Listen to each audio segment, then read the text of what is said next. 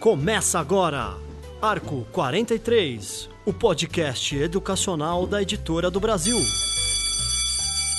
Olá, educadores, eu sou o Luiz Guide. Começa agora o podcast Arco 43 e no programa de hoje nós vamos saber e conversar um pouquinho como a escola incentiva o desenvolvimento do hábito da escrita. Para tanto, convidamos Cláudia Miranda. Ela é professora de língua portuguesa e autora de livros didáticos. Cláudia, muito obrigado pela presença. Obrigada a vocês. Conosco também aqui, Olímpia Vargas. Ela é professora e pedagoga e trabalha mais de 30 anos na área de educação e gestão educacional. Muito obrigado pela presença, Olímpia. Eu agradeço a todos vocês. Então eu queria começar a perguntar para vocês como é que é o panorama hoje da escrita no Brasil? Os alunos estão escrevendo mais, as escolas estão promovendo direito à escrita. Como é que tá isso, Cláudia? Sim, com certeza, os alunos escrevem muito mais hoje. Eu acho que existem dois fatores que são determinantes disso. Primeiro, as mudanças curriculares que vêm ocorrendo no Brasil desde a década de 90. Essas mudanças curriculares têm criado é, incentivo à escrita, têm feito com que as escolas se modernizem. E nesse processo de atualização, de modernização, com certeza o incentivo da leitura e da escrita está mais presente. Uma boa notícia, então. Sim. É, nos últimos anos, no Brasil, houve um grande investimento na área de língua portuguesa e matemática devido às mudanças nos grandes vestibulares e, e as implementações pedagógicas com a criação dos PCNs, com a criação da agora da Base Nacional Curricular Comum. Então, certamente os alunos estão escrevendo muito mais nas escolas brasileiras, porque nessa área houve nas últimas décadas um grande investimento. Existe alguma diferença entre, por exemplo, escrever com caneta no papel ou no computador, ou em tablet, em smartphone, aplicativo de mensagem, ou escrever é escrever? Não, existe uma completa diferença. Existe um gramático brasileiro, um estudioso brasileiro, que é o Evanildo Bechara, que ele faz assim, ele cria uma imagem para essa ideia de que temos que aprender a ser poliglotas na nossa própria língua. É uma metáfora bem interessante. O que a escola tem que fazer, na verdade, cada um de nós tem que ter consciência de que temos que aprender essa multiplicidade de, de falares, de modos de escrever. Isso é que dá um sentido mesmo à aprendizagem da escrita. Nos últimos anos, nas escolas, houve uma grande mudança em relação à questão da escrita. De acordo com o movimento tecnológico e essa população que nós recebemos hoje na escola, que são os alunos que têm acesso, são alunos digitais e hoje nós já temos na escola alunos da geração touch, nós não conseguimos nos últimos anos fazer de forma adequada ou como deve ser feita esse, essa diversidade de falares. Então os alunos eles estão assim numa pegada de escrita bem intensa e muito diferente do que a maioria das escolas. As escolas separam esse tipo de escrita? Tem isso bem separado? Que é uma escrita formal de uma escrita de WhatsApp ou de outras mídias, por exemplo? Sim, sim. E, e é necessário separar. Isso é uma coisa complexa, mas vamos lá. Inicialmente a escola separa sim. Voltamos à, à ideia do currículo. Como a Olímpia falou, nós temos as últimas diretrizes curriculares, os parâmetros curriculares nacionais de 97 mais recentemente, a BNCC, a Base Nacional Comum Curricular. Ambas as diretrizes curriculares, elas insistem num, num projeto de escola em que o professor prepara os alunos para escrever textos diversos, que tenham objetivos diversos, que sejam dirigidos a públicos leitores diversos, partilhados em diferentes portadores textuais. Enfim, a escola, é, em alguns momentos, investe na produção escrita de gêneros mais tradicionalmente estudados na escola, como contos, poemas, é, capítulos de romance, ou investe na produção de gêneros é, como reportagens ou textos acadêmicos que mais recentemente é que têm sido trabalhados na escola de maneira mais sistemática.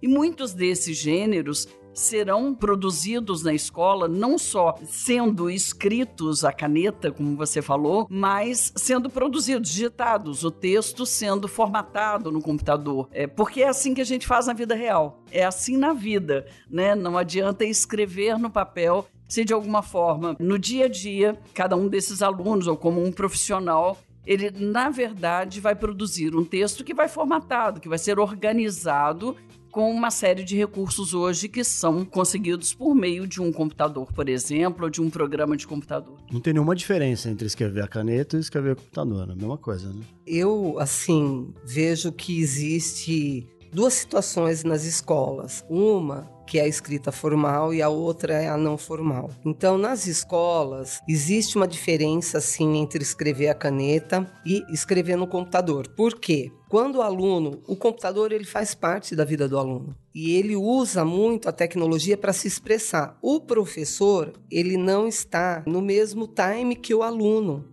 Então, assim, embora ele tenha uma formação, a formação acadêmica desse professor que hoje está lá na escola não pressupôs todo esse acesso tecnológico. Então, existe na escola as duas situações, a escrita formal e a não formal. E as duas são importantíssimas, o que faz com que a gente reflita sobre o que nós temos que fazer para melhorar ainda mais a escola e a questão do acesso dos alunos à linguagem. Perfeito. Escrever é uma técnica? Também.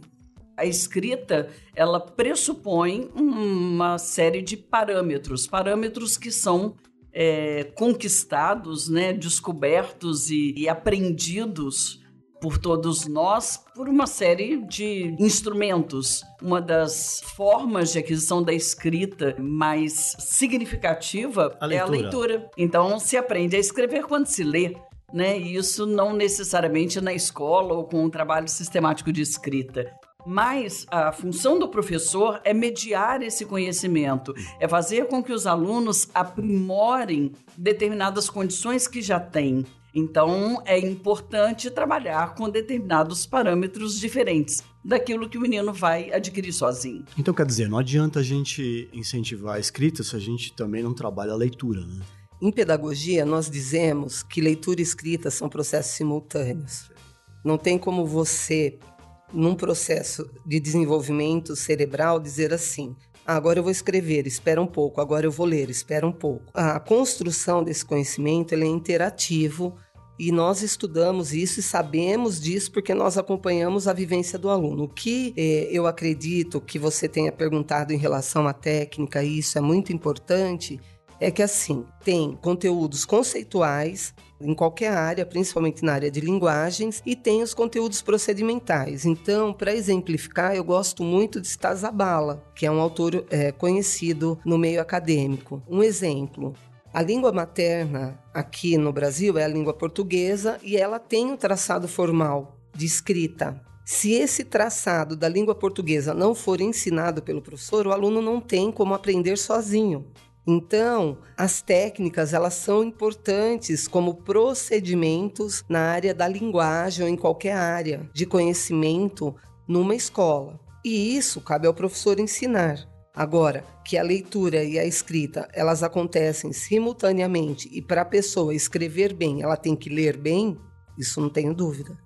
Esses dias eu estava conversando com um aluno do ensino médio, tava perguntando para ele, pô, você tá, tá confiante tal? Como é que você vai fazer a prova? Ah, tô com medo da redação, porque redação é super difícil, os temas e, enfim, tava mega preocupado com a redação, né? Ele falou que treinou muito redação. Treinar muito redação é uma forma de escrever bem? Pois é, Luiz. Eu acho é, particularmente esse modelo de redação do Enem hoje. Por um lado, como a Olímpia falou, essas provas hoje que pedem a redação tem feito com que a escola se mobilize mais para ensinar a escrita. Uhum. Por outro lado, esse modelo de redação do Enem ingessa completamente a escrita. Como se, na verdade, escrever fosse aquilo apresentar uma tese inicial, dois argumentos e uma proposta de solução para um problema. E não é. O que a gente percebe, e eu viajo muito o Brasil inteiro fazendo assessorias a, a escolas públicas e particulares do Brasil inteiro, não só das capitais, mas do interior. E eu posso dizer para você, como uma experiência mesmo, que eu tenho acompanhado. É, muitas escolas têm uma aula de redação formal com o modelo de redação do Enem desde o sexto ano. Como se, na verdade, o objetivo é, final da aprendizagem da escrita fosse, na verdade, fazer uma boa prova de redação do Enem. Exatamente. Então, eu não sei. É, sim, a gente aprende quando é, pratica mais, quando tem uma atividade mais sistemática, seja numa aula de, de natação, seja numa aula de redação. Então a prática ela leva a uma aprendizagem mais profunda. Mas a gente tem que tomar cuidado porque nesse caso especificamente que você citou, o que ocorre é que hoje as pessoas estão produzindo textos praticamente iguais. Uhum. E isso, não sei, é uma coisa a se pensar. Em relação ao Enem, que nós acabamos aqui de. Luiz pontuou, a Cláudia também se colocou, eu penso o seguinte: existem técnicas e critérios para produção de redação e concordo com a Cláudia, as escolas já começam a preparar o aluno é, como se ele tivesse que escrever uma redação para o Enem. Veja, o Enem é um ele quando ele foi criado, ele foi criado como um instrumento para avaliar toda a educação básica e o ensino médio. Depois ele virou classificatório com o passar aí dos anos. Então o que, que acontece? Eu acredito que o aluno ele deva ser um bom produ produtor de texto, independente de Enem ou não. Então, um exemplo, esse tema que caiu agora na prova de domingo, a democratização do cinema. Se o aluno tiver repertório cultural, ele não souber falar sobre democracia, ele não conhecer todo o processo das, das mídias que aconteceram após a ditadura militar, como que isso está se dando agora, sem discussão partidária, como isso está se dando agora, qual é a função do cinema e qual é essa linguagem, ele não vai conseguir ter argumentos para fazer uma boa redação. Então, na minha opinião, esse tema de domingo ele colocou todo mundo no mesmo caminho e vai ser muito difícil saber quem fez uma boa redação, porque para o aluno poder descrever, relatar, falar sobre a democratização do cinema no Brasil, ele precisa conhecer história, ele precisa conhecer geografia, filosofia, sociologia, ele precisa ter um repertório para fazer um contraponto, para problematizar e trazer uma solução. Então, assim, num país onde a maioria do território nacional nem cinema tem, eu acho que fica assim, o tema, ele ficou direcionado. E lógico, tem os passos de uma boa técnica de redação, mas se ela, se ela estiver vazia de sentido, não vai adiantar. É isso que as pessoas têm que, na minha opinião, entender no ambiente uhum. escolar.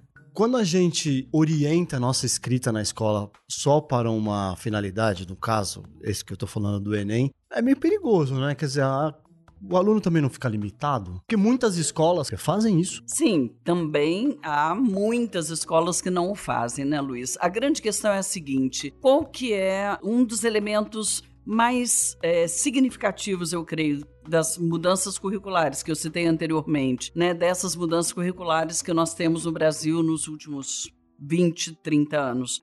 Essas mudanças curriculares apontam para a importância de incentivo da leitura e da escrita e para que a leitura e a escrita abordem textos de gêneros diversos. Por quê? Porque é importante aprender a ler e escrever para ler e escrever na vida, na vida fora da escola. E na vida fora da escola, nós lidamos com essa diversidade de textos, de mensagens que se constituem na, na prática de situações comunicativas do dia a dia. Então, é, é fundamental a escola incentivar a escrita do conto, tanto quanto de um artigo acadêmico, tanto quanto de um texto de caráter jornalístico, né, de caráter midiático, é importante que essa diversidade ela faça parte do dia a dia escolar não só nas aulas de língua portuguesa, e faça parte desse cotidiano da vida escolar de todas as disciplinas e tem feito. Exatamente porque essa leitura e a escrita, elas têm como objetivo a atuação desse menino fora da escola, para quando ele sair da escola. A leitura e a escrita são um passaporte de cidadania. Essa é uma imagem que costuma assim ser meio batida, mas ela é muito, muito interessante exatamente porque dá esse sentido de de libertação, esse sentido de formação do estudante para um futuro, para busca de uma profissão, para busca de melhorias pessoais na vida, enfim. Por isso é fundamental o trabalho com essa diversidade de gêneros. Então, eu não concordo que o Enem deva ser o único instrumento norteador da escrita na escola. Só que o que nós vivemos hoje na escola, por exemplo, na escola onde eu trabalho como gestora, o Enem não é o único instrumento norteador de, de produção textual e nunca será. Só que nós não podemos negar, porque com a presença do Enem, assim, não sei se felizmente ou infelizmente, não vou entrar nessa subjetividade, mas com a mudança da nova Base Nacional Curricular Comum do Ensino Médio, nós, nas escolas, esperamos os autores de livros didáticos se posicionarem em relação aos componentes curriculares para a gente começar a esclarecer as possibilidades do currículo. E os autores de livros didáticos esperam nesse momento, porque vai haver uma mudança, pelo menos preconizada para o Enem, para o ano que vem já, que o Enem vai trazer uma prova onde o aluno vai poder escolher a área de atuação e fazer a prova só da área dele. Para que isso aconteça nas escolas, nós precisamos dos livros didáticos dos autores definidos pela Base Nacional Curricular Comum e também pelo MEC. Então, enquanto não houver essa definição, e todo mundo também parece, nesse momento, que espera essa definição das pessoas que constroem o Enem para também se pautarem para fazer essas, essas mudanças. Ele não deve ser o único, mas muitas escolas utilizam como único, isso não é uma crítica, é só uma colocação. Como que as escolas despertam nos alunos, principalmente os mais jovens, né, os, os alunos da base, a paixão por escrever? Principalmente, eu creio que por meio da leitura.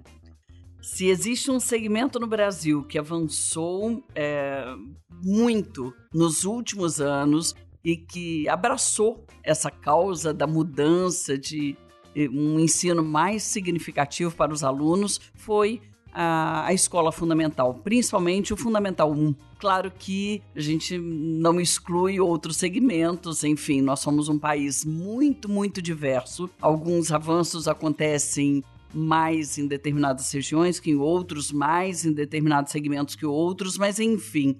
Eu creio que por meio do incentivo à leitura, os meninos de Fundamental 1 começaram a construir uma uma visão diferente do que é aprender português na escola, por exemplo. E isso, de alguma forma, hoje repercute nos outros segmentos também.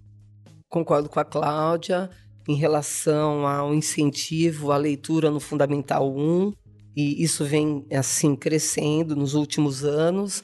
E só que, como educadora, eu desejo que cresça cada vez mais em todos os segmentos, inclusive no ensino médio. Quando o aluno passa do Fundamental 1 para o 2 e do 2 para o médio, o interesse pela escrita cai?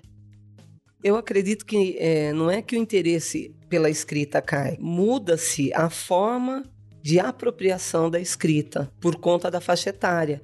Então, o adolescente, hoje, por conta de toda essa questão tecnológica, dos avanços, dele, ele quer fazer vídeos para o YouTube, ele quer fazer slam. Mas, por exemplo, para ele fazer um vídeo no YouTube, ele tem que criar um roteiro. Sim. escrever um roteiro. Sim, mas tem escolas que trabalham em escrita e leitura de, de maneira ainda expressivamente formal. Então, eu acredito que o segredo do sucesso é fazer a interrelação dessas muitas possibilidades e fazer com que o aluno ressignifique a escrita utilizando as, as, instrumentalizações que ele tem para fazer coisas que sejam significativas para ele, não só para o professor. É isso que a Olímpia falou, eu acho, Luiz. Isso é, é fundamental. A escola tem que se modernizar. O que ocorre é que realmente a passagem do Fundamental 1 para o Fundamental 2, ela cria, ela é complexa mesmo, por uma série de motivos. Hoje nós temos ainda índices de evasão escolar terríveis, né? impactantes, principalmente no Fundamental 2, entre alunos de 13 e 14 anos, a evasão escolar é grande. E com certeza, um dos motivos é exatamente o fato de a escola deixar de ter tanto sentido para o menino e ela se manter conservadora, inclusive em relação ao trabalho da escrita, que é né, o motivo do nosso bate-papo hoje, ela se mantém conservadora no trabalho com a leitura e a escrita, e isso afasta os meninos da escola. Claro que, que também, vamos lá, né? Vamos ser justos, não só em relação à leitura e escrita, porque a área de linguagens foi também nos últimos anos, são pesquisas que demonstram isso, foi uma das áreas que mais cresceu, que mais implementou mudanças. Mas em relação às outras áreas de conhecimento também, a aula de matemática, muitas vezes, de um menino de sétimo, oitavo, nono ano, ela é igualzinha à aula de matemática que eu tive há 30, 25, 30 anos. Não pode ser normal. Não pode ser alguma coisa que tenha sentido. Então, existe esse impacto da mudança, sim. E isso, de alguma forma, nos diz que é necessária a mobilização de todos os professores, de todos os segmentos, que mais do que nunca a gente tem que ter consciência de que nós estamos no meio do caminho de uma mudança que pode ser muito mais significativa. E nós temos que combater esses índices de evasão escolar. Qual que é o papel das famílias nesse incentivo à escrita? Eu já trabalhei em todos os estados brasileiros e trabalhei também num projeto de fome e miséria no sertão nordestino. Então, quando a gente se coloca em relação à leitura escrita, a gente usa como parâmetro onde nós moramos. Mas a realidade brasileira, ela é muito complexa e muito diferente. Então, assim, para você ter uma ideia, 33% só dos alunos do ensino médio, ao concluírem o ensino médio, eles conseguem fazer correlações em relação a textos, a leituras de mundo, a pensamento complexo e globalizado. Então, por que, que eu estou citando essa situação aqui? A área de linguagens no Brasil evoluiu muito nos últimos anos, mas ainda nós temos muitas pessoas que não possuem é, alfabetização. Então, assim, no Brasil todo, a gente não pode se comparar só com o Sudeste, é, Sul e uma parte do Nordeste. Nós temos no Brasil uma realidade que ainda muito difícil e que precisa ser muito melhorada. O papel das famílias, ele é muito importante papel, mas o que a família faz está diretamente relacionada à cultura que ela tem e o meio onde ela vive. Então, em cada estado tem famílias que atuam de, maneiras, de maneiras diferentes, depende do acesso que essa família teve. A educação, as condições sociais, a cultura. Agora, que o papel da família é fundamental, isso Qual não tem seria, dúvida. ideologicamente, o papel dela? Incentivar. O papel da leitura e da escrita, o mundo, junto, o mundo letrado, acompanhar. isso não é só do professor, né? Uma escola você não faz só com o professor, uma escola você, você faz com professor, aluno e família, é um tripé. Se a família não apoia, o professor sozinho, ele pode até desenvolver, mas ele acaba desenvolvendo um procedimento que fica na escola. Ele não extrapola os muros da escola. Imagino eu até que deva ser bem lá atrás, bem cedo, com a criança, lendo para a criança, né? Sim, Luiz, a família é o primeiro referencial da criança. O adulto, ele é um modelo para a criança. É, é um modelo para o adolescente, para a criança. É um modelo como leitor, é um modelo em atitudes, em tudo. Então, isso que a Olímpia falou é muito importante. Nós temos um país muito diverso, com extrema desigualdade social. É óbvio que isso vai refletir na condição de aprendizagem dos estudantes. Vai refletir na vida social como um todo. Ah, se o primeiro referente de um menino é a família, é óbvio que essa criança ela entra na escola com aqueles paradigmas em relação à leitura, aqueles paradigmas em relação à escrita. É claro que a escola é transformadora, eu acredito que sim. Né, eu dei aula por 38 anos por acreditar no papel social, na minha função social, papel social que de alguma forma a minha atividade profissional poderia exercer, dando um significado à minha vida e à vida dos outros. Mas a escola transforma, mas ela não consegue fazer sozinha. Agora, vocês falaram que de uns anos para cá houve muito avanço nessa promoção do incentivo à escrita. Dá para melhorar mais e como? Sempre dá para melhorar mais. Se um educador achar que o que ele tem e o que ele faz está posto, está pronto, ele está fora da realidade de mercado e do que as escolas precisam Tem e do um que os monte- alunos precisam. Tem um monte de professor que acha que tá bom.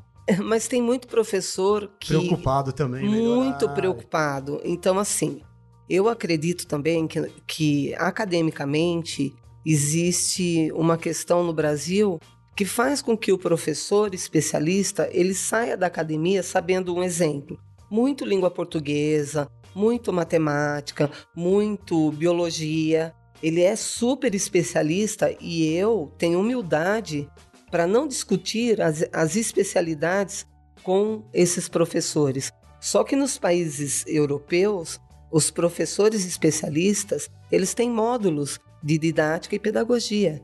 Então o professor, ele sai da academia e ele vem para a escola no começo da carreira dele e ele sabe muito do componente curricular dele, mas ele não conhece como dar aula. Isso ele vai aprendendo dando aula. Ou se ele tiver a sorte de ter um bom coordenador, um bom diretor ou um supervisor que ensine as estratégias didáticas, aulas invertidas, um exemplo. Ele vai conseguir se superar a cada dia. Então, eu também assim me preocupo porque eu defendo muito o professor, porque o professor ele é bom como especialista. Se ele não sabe didática, ele não sabe porque ele não aprendeu na academia. Mas se você ensinar, ele vai aprender. Então, assim, tem muito, a maioria dos professores querem e fazem a diferença no Brasil. Independente de colégios, independente de onde ele, de onde ele atua. Se ele atua em colégio privado ou público, tem muito professor bom fazendo a diferença na vida das pessoas. E isso é excepcional, só que a gente precisa sempre melhorar mais eu vou dizer assim, voltando a uma fala que é uma fala muito comum, mas é inegável. Enquanto país, como sociedade, a gente não mudar isso, não acredito que a gente avance mais. É claro que a nossa carreira é uma carreira desvalorizada. Nós somos profissionais desvalorizados essa valorização do profissional é um dos elementos fundamentais para que a gente tenha realmente uma evolução do ensino no Brasil. Então, valorizar a carreira, incentivando a formação dos professores é fundamental para que os professores possam investir na própria formação, que as instituições em que eles trabalham invistam na formação do, dos seus profissionais. Isso depende, isso demanda é, financiamento, isso demanda investimento de dinheiro público ou privado, isso demanda um trato diferente com, a, com essa matéria. Nós falamos disso há muitos e muitos anos no Brasil, mas a gente não tem saído muito no, do lugar em relação a isso. Então, é um profissional desvalorizado. É um profissional que tem buscado imensamente. A Olímpia falou bem, os professores em geral têm feito a escola ser diferente, por mais precárias que muitas vezes sejam as condições de trabalho por mais que falte infraestrutura, por mais que falte um tempo para formação, por mais que falte a valorização mesmo no pagamento do profissional. Então, quer dizer, se quisermos avançar, teremos que investir no professor.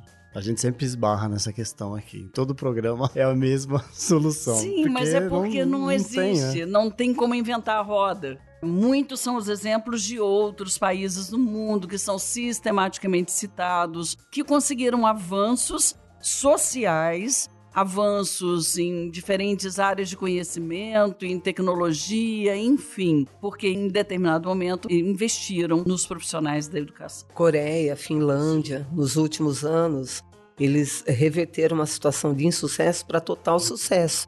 Mas como eles fizeram isso? Valorizando o professor não só financeiramente, mas também como cidadão, é, revendo o papel social dele então, no Brasil, a maioria das pessoas não querem atuar na área docente, né? A maioria não quer. Então, é, é muito complicado, porque se você for olhar o piso salarial do professor no Brasil, ele é assim, ele é muito, muito, muito ínfimo. Então, assim, e é uma profissão difícil, porque se você for pensar que você está em sala de aula com um jovem que é altamente inteligente, que está no mundo social, com avanços de informações avassaladoras, tecnologia, e esse professor que não é desse time ter que lidar com isso sem ter uma valorização também é muito complicado. É só por ideologia mesmo. Agora, professoras, entrando um pouco ou voltando um pouco em práticas de escrita dentro da escola, Eu lembro que certa vez eu estudei numa escola que tinha várias práticas de escrita. Uma delas era teatro. Outra era tinha um jornal da escola que a gente produzia. Outra era gravação de programas de rádio, como o que nós estamos fazendo aqui, e depois evoluir para o podcast. Tudo isso são práticas de escrita? E são práticas de incentivo muito, muito legais, né, Luiz? Você falou isso anteriormente. Para o menino fazer um roteiro que seja um roteiro com podcast, ele tem que escrever. Então, ele tem que ler, é, entender a estrutura de um roteiro por meio da leitura. Essa leitura é, vai fazer com que ele vá se preparando para a produção de um roteiro escrito e aí até para um, o trabalho com gênero multimodal, uma gravação, uma filmagem, enfim. Então, é, esses projetos de essa multiplicidade né, de trabalho, seja escrever para representar no teatro, seja fazer um roteiro para a produção de um vídeo ou um concurso para um sarau de poesia né? Claro que, que são formas de, de lidar de uma maneira um pouco mais livre com incentivo, incentivo à escrita e certamente tem um resultado que é um resultado muito interessante. Foge dos modelos. Os modelos muitas vezes são necessários, mas os modelos também muitas vezes limitam a criatividade. Então é importante também fazer da escrita um objeto de criação, mais criativo do que propriamente limitado em modelos. Porque ter essas variáveis aumenta o interesse do aluno, né? toda ação que faz com que o jovem seja protagonista, que ele vivencie e ressignifique o que ele está vivenciando através da leitura e da escrita, vai fazer com que ele veja o real significado desse processo na vida dele. Então, se for para resolver um problema, desenvolver um projeto, fazer um teatro, gravar um vídeo, buscar solução para um problema da comunidade usando a escrita e a oralidade, valeu a pena. Ah, só para acrescentar, Luiz, porque a Olímpia falou ah, da, da questão do autor de livro didático, e aí eu me coloco, já que é um trabalho que eu faço há praticamente 30 anos. O que eu vou falar hoje é comprovado, inclusive, por meio de pesquisas. A produção de livros didáticos hoje no Brasil, ah, os autores têm se atualizado e estudado as novas diretrizes curriculares e investido no, no seu próprio processo de formação, é, a tal modo que hoje as escolas, por meio do que é proposto no livro didático, têm tido avanços muito significativos. O, o, livro tem sido um instrumento de criação de novos modelos, de de, de novos paradigmas, não de modelos, mas tem incentivado a produção de textos de gêneros diversos, tem trazido para o cotidiano da escola a criação desses textos multimodais que estão na vida do menino. Sem um roteiro produzido pelo livro didático, até o professor teria mais dúvida de como, de alguma forma, criar, né, fazer, é, dar condição de aquela atividade ser realizada em sala de aula. Então, isso tem acontecido de uma maneira assim, uma troca muito grande. Há alguns anos havia assim um certo preconceito com o livro. O livro era considerado aquela aquela coisa fechada, uhum. né? Que conteúdo denso. Exatamente. E aquele conteúdo a ser cumprido pelo professor. Nós sabemos que não é isso. O livro é um roteiro, é um dos materiais que o professor trabalhará em sala de aula. E, e com todo esse aprimoramento da produção dos materiais didáticos hoje no Brasil, como eu falei, ah, o livro promove, ajuda o professor a promover mudanças. Tem sido um instrumento que tem auxiliado muitos professores a promover essas mudanças e a criar, ampliar o interesse dos alunos pela leitura, pela escrita e por outras áreas de conhecimento. Eu vejo assim um grande significado em relação à elaboração dos livros didáticos, porque a maioria das escolas espera o lançamento de um autor bom para rever o currículo que ela constrói ao longo de toda a sua história. Eu prefiro o trabalho como pedagoga com o livro didático do que com o material apostilado. Por quê? Porque, na minha opinião, sim, os dois são instrumentos e os dois devem ser utilizados para melhorar a abordagem do professor. Mas o apostilado, uma crítica saudável, ele fragmenta a construção de conhecimento do aluno. O livro didático não. O livro didático ele traz um norte E através da abordagem do professor, o professor pode voar, ele pode criar, mas ele traz o norte para o professor. Porque também a gente tem que pensar assim, que nós temos professores que têm excelentes formações acadêmicas e no Brasil todo também temos professores que não têm, não por culpa deles, mas pelas, pelo acesso às universidades que eles, que eles conseguiram ter. Então, assim, o livro didático ele traz esse norte. Se o professor ele receber uma boa formação profissional na escola, com um bom livro didático e com acesso às possibilidades tecnológicas, ele faz a diferença na vida do aluno. Então, assim, eu sei e conheço muitas escolas que esperam o lançamento do livro didático de um autor consagrado para revisitar o currículo. Isso tem acontecido muito agora na questão da Base Nacional Curricular Comum. Um exemplo, a escola onde eu trabalho, ela utiliza os livros didáticos.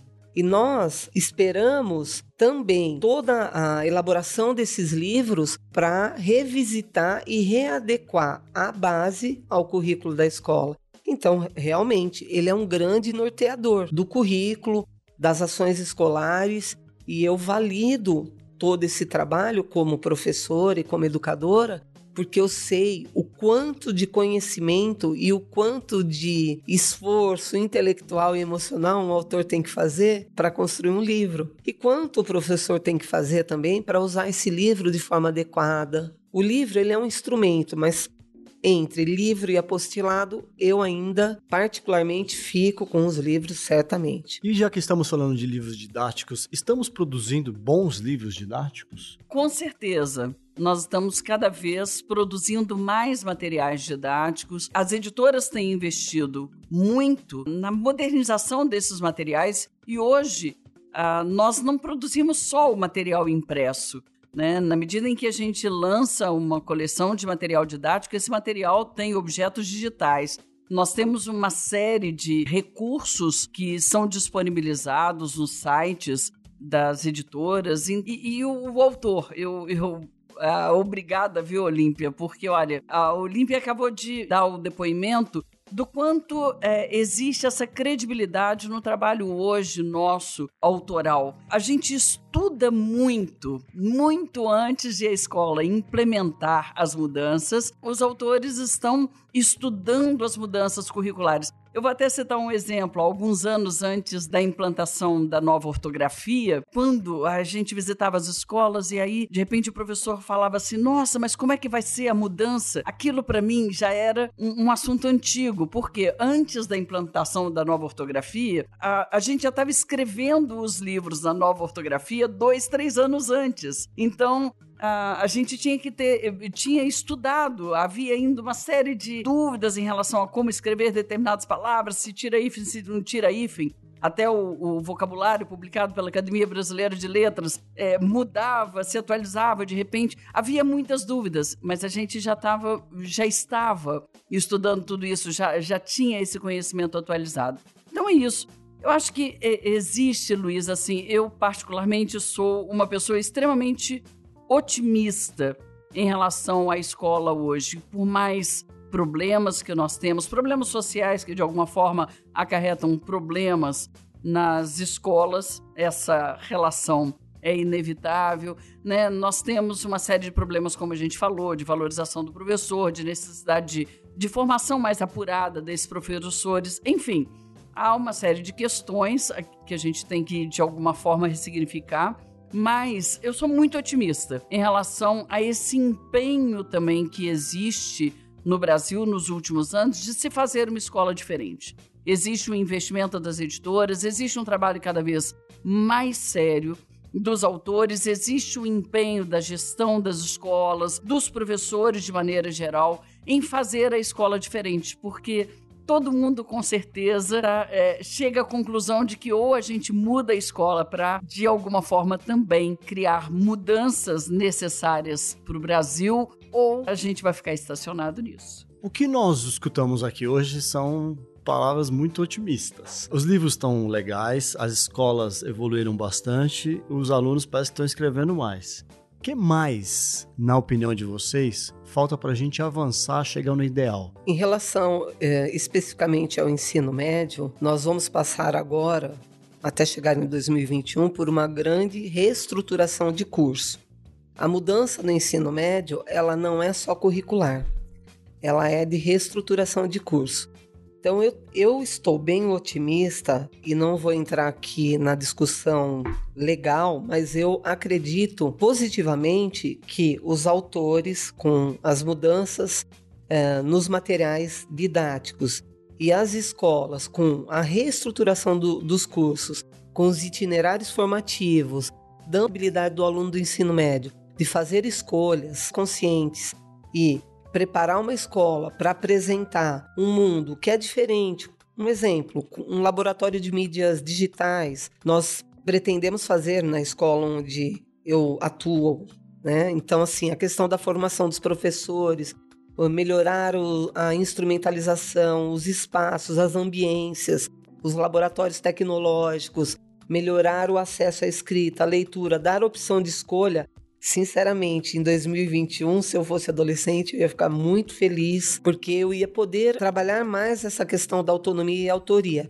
Então, a mesma coisa que a Cláudia colocou agora há pouco sobre a questão autoral, né, do escritor, do autor de livro didático, nós esperamos isso na escola com os adolescentes, que eles sejam autores, protagonistas. Eu acredito muito que se nós unirmos forças e, e trabalharmos para melhorar a vida dos alunos e ressignificar a prática educativa, só tem um caminho, o sucesso. Lógico que nós vamos também enfrentar aí questões estruturais, administrativas, financeiras, mas também com criatividade, eu tenho uma visão muito positiva do futuro do ensino médio é, nas escolas particulares e também nas escolas estaduais no Brasil. Lógico que com um avanço um pouco mais lento nas escolas públicas por questões financeiras. Mas muitas mudanças virão por aí e serão positivas. E o gap está hoje no ensino médio. Né? O gap é no ensino médio e nós estamos numa expectativa muito grande, esperando os autores também para reestruturação desse curso, para revisitar o currículo, adequar e melhorar a vida das pessoas. Porque qual que é a função do, do coordenador pedagógico? É servir. Servir os professores, os alunos, a comunidade. Então, a expectativa também em relação aos autores e a base nacional curricular é, comum do ensino médio é muito alta nesse momento em todas as escolas do Brasil, com certeza. E que a gente precisa fazer mais? A gente precisa discutir mais isso precisa trazer esse tipo de discussão, Luísa, para o dia a dia. A família, de alguma forma, precisa conversar sobre isso, não só participando da vida escolar, mas na, no próprio ambiente familiar, na medida em que essas questões de como fazer com que os alunos se interessem mais pela leitura e escrita, como fazer com que todos, de alguma forma, tenham uma escola melhor, essas questões precisam fazer parte do nosso cotidiano. Os professores precisam ser mais ouvidos, os alunos precisam ser muito ouvidos no que está funcionando, no que, que não está funcionando. Os gestores escolares, a família, todas as partes envolvidas precisam, de alguma forma, discutir mais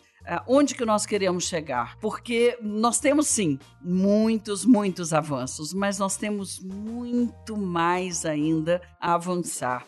E se, de alguma forma, não fomentarmos essa discussão, se de alguma forma não houver uma, uma, mudança significativa na própria maneira como os governos estaduais, municipais, né, o governo federal, como se lida também é, publicamente com essa questão, esses avanços vão ser muito mais morosos.